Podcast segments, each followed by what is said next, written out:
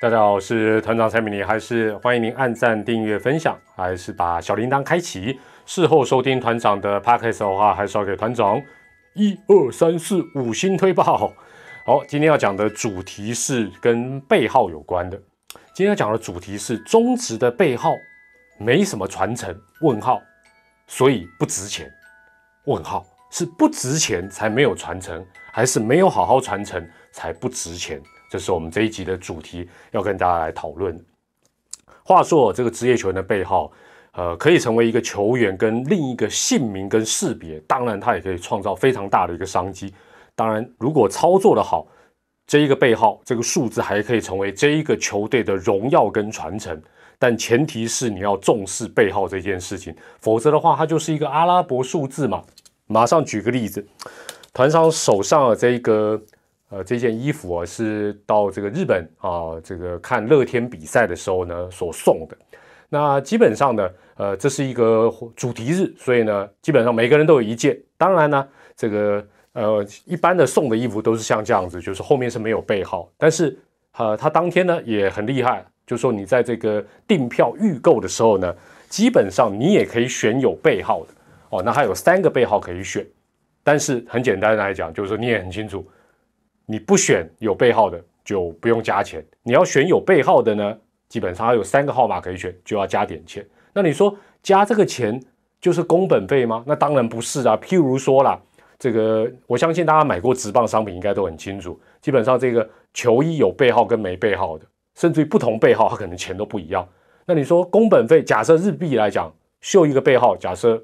厂商要多两百日元的成本，五百日元好了啦。但是他有时候多跟你收多少，可能多收一千日币，多收两千日币，很正常。我这样讲还是保守。那这代表什么？代表背号真的值钱呐，而且很好赚呐，对不对？你看你去这个洲际棒球场，现在恰哥都已经退休，你还是看到很多人穿二十三号啊，对不对？就好像你会看到很多人还是穿峰哥的五十二号啊，这代表什么？代表值钱呐，背号真的很重要。好，那我们先看日本职棒的例子。我们先把啊，包括今天的主题，我们就把范围缩小到王牌投手的背号就好。那一般日本职棒是这样，它的主力投手的背号就是范围区间呢，十一号到二十一号，十一号到二十一号。那以十八号几乎就是它的地位是最高的。例如现役的来讲，好了，巨人队的菅野之之，广岛队的森下畅人。软银的武田祥太，火腿队的吉田辉心等等等，哎，最近田中将大回归，他也再度穿回展背和。这些人的共同点是什么？都是第一顺位的状元，而且可以说是王牌投手的继承者。因为你不可能穿一辈子嘛，某扣零啊，除非 那个背号就退休，但是基本上通常这些报啊背号还会传承。所以呢，很多时候日本状况是这样，没有适合的继承者。在不同时期，有些时候他这个十八号会先摆在那里，会先摆在那，就是说，哎，你可能实力不够，或者我们不认为你是继承者，也不是说，哎，我要穿十八号就让你穿十八号。那这几年，团长一开始是从去年球季我就观察到这个现象，有在想这个事情，那我就想说，贵古见今一下，想，哎。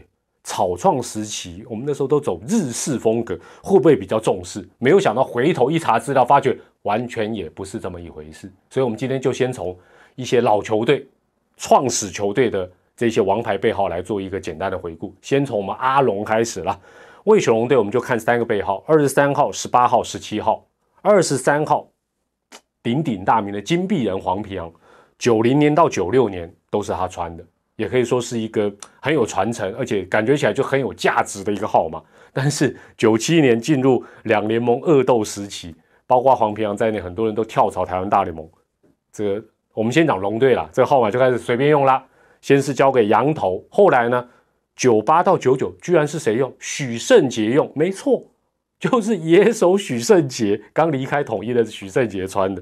那现在新的魏雄队呢？是呃二十三号，我查了一下，暂时没有人用。所以这就 那你就觉得很可惜，怎么会从金币人王牌投手的背后，后来居然是交给野手穿？那我们再来看魏琼队的十八号，九零九一这两年是林光宏穿，接下来是羊头，接下来呢，哎，其实比较适合的人选出现了，黄文博。黄文博九五九六九七他来穿，那后来黄文博转队到金队，他继续穿十八号。其实，所以这个号码基本上处理的还 OK。那新的卫崇队现在是徐若曦，速球派的徐若曦穿，值得期待。那我觉得这也是一个好好的一个运用。那十七号魏崇队的十七号就 欧北英了，这个元年、二年、三年都没有人用。那因为为什么没有人？待会你就知道。那九三九四是林俊贤用，你一定觉得很陌生。林俊贤是捕手，捕手居然用十七号，但是他用了两年就拜拜。好，这是魏琼队的部分。接下来我们看也是一样解散的三商虎，一样看同样这三个号码：十七、十八、二十三。十七号是当年火车涂红青用的，时间跟金币也一样，九零到九六。进入到两联盟时期之后，又开始了。哦，又又又开始了。这个交给洪邦镇，你一定没听过，因为他只穿了一年就离开。九八九九交给羊头，所以这个状况跟这个涂红青的这十七号跟呃魏全龙的黄平洋的二十三是很像。那但三三五不错是十八号，十八号用的不错。翁丰玉九零到九九从一而终，从一而终，而且后来他转队都还是穿十八号，所以这个号码 OK 的。二十三号康明山。啊，这个这我想对虎迷也是很有印象，他也是穿了从九零到九六，但是这个二十三跟魏权的二十三一样，进入两联盟时期，康明山应该也是跳槽了，所以啊随便用了啦，又交给羊头，然后九八九九三商的二十三号是谁？吕佳明，你想说吕佳怡我有听过，吕佳明是啊，拍谁？他又是个野手，他是捕手，捕手你惨嘛，这个诅咒又来了，他又没打多久，没穿多久就再见，呃，这是三上五队的部分。兄弟相跟中信兄弟，我们就看两个号码就好。在七号跟在背号，十七号这个当年黄山军元年的时候，十七号没有人穿呢。直到陈奕迅回国加盟之后，他九一穿到九六。那当然大家都 有知道，因为为什么又到九六？因为九七陈奕迅也跳槽，比照办你又开始随便用，又交给羊头。接下来，哎哎，十七号居然是谁用？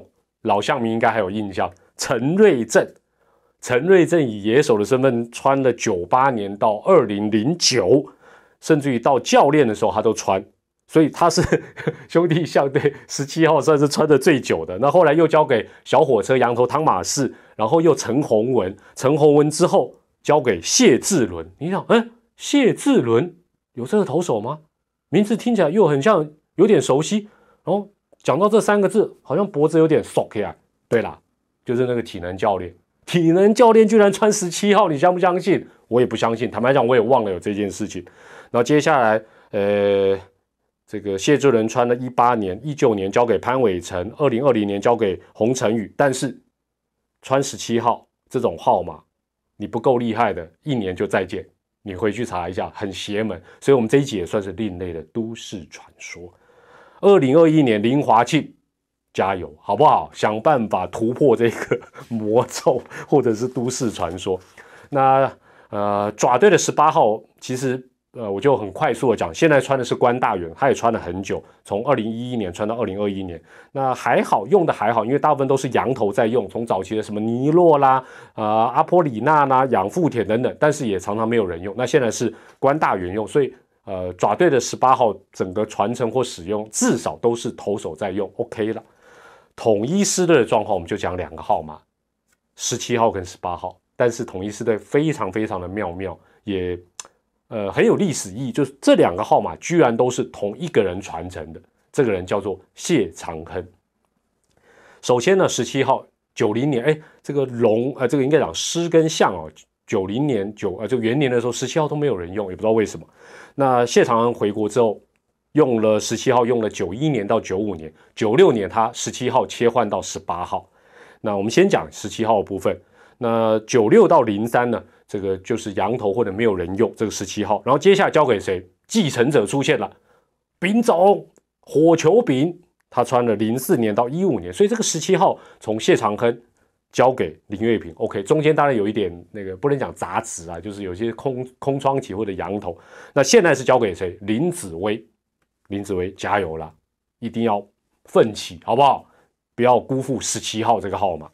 十八号的部分，一开始当然我们讲到不是谢长亨穿的，一开始是当年的速球王瑞奇穿的，他穿穿了三年，然后之后又交给羊头，然后谢长亨也不知道怎么的，这可能可能 Google 查得到了，他十七号九六年切换到十八号，那九六他穿到零一达成百胜之后，他转任助理教练，他就没有再穿十八号哦，改用八十三号，所以那现在谁在穿？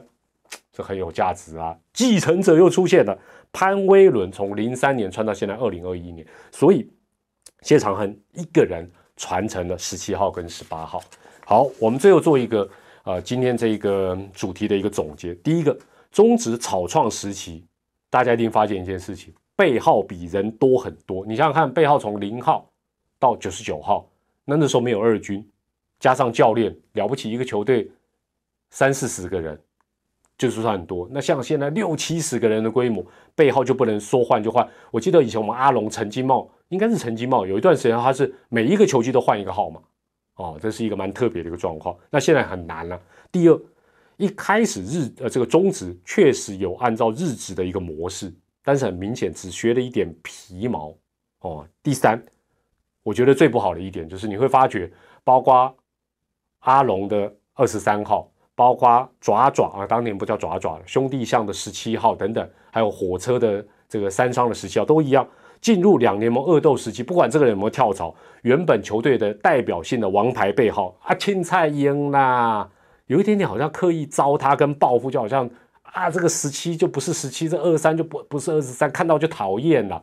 其实不应该这样，其实不应该这样。第四，跟日本职棒一样，跟美国职棒也一样。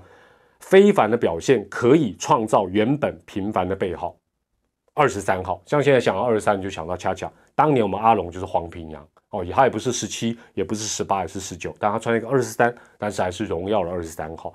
那如果第五，当然王牌背号加王牌身手，绝对它的效益是非常非常无限加成。我想老象迷很多当年应该都有买陈奕迅的十七号的球衣。